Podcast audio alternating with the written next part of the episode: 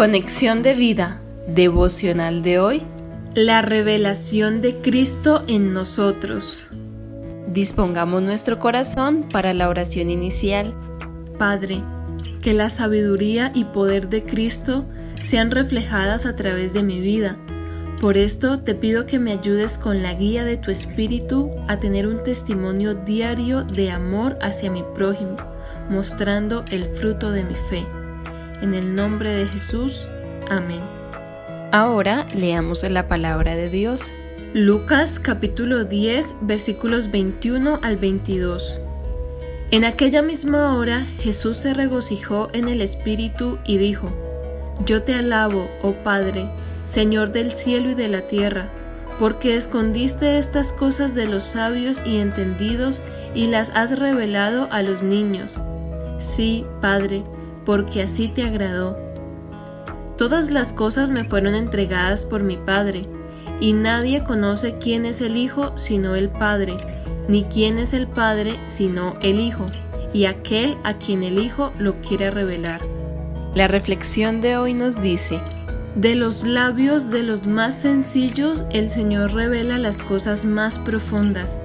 Por esto se regocijó Jesús, porque la revelación del reino de Dios y su justicia no se dio a los que creen mediante la sabiduría humana, ni tampoco por medio de señales, sino a través de la locura de la predicación, como lo muestra la escritura cuando dice, porque los judíos piden señales y los griegos buscan sabiduría, pero nosotros predicamos a Cristo crucificado, para los judíos ciertamente tropezadero, y para los gentiles locura, mas para los llamados, así judíos como griegos, Cristo poder de Dios y sabiduría de Dios.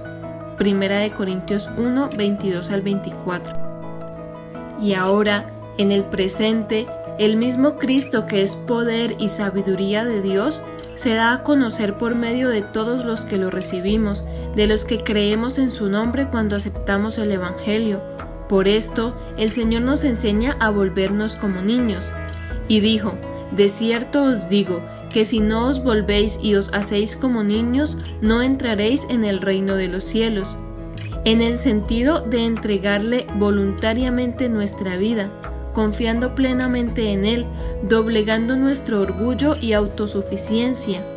Por esto, dice a continuación, Así que, cualquiera que se humille como este niño, ese es el mayor en el reino de los cielos. Mateo 18:4.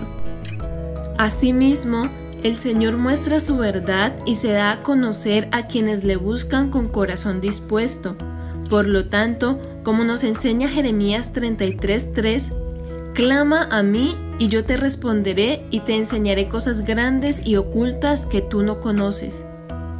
Pidamos a Dios en oración que nos revele aquellas cosas ocultas que necesitamos conocer para alcanzar nuestra madurez espiritual y crecer cada día en el conocimiento de Cristo. Que nos dé la profundidad de entender todas las bendiciones que tenemos en Él para que toda su gracia y amor sean reflejados en nuestra vida.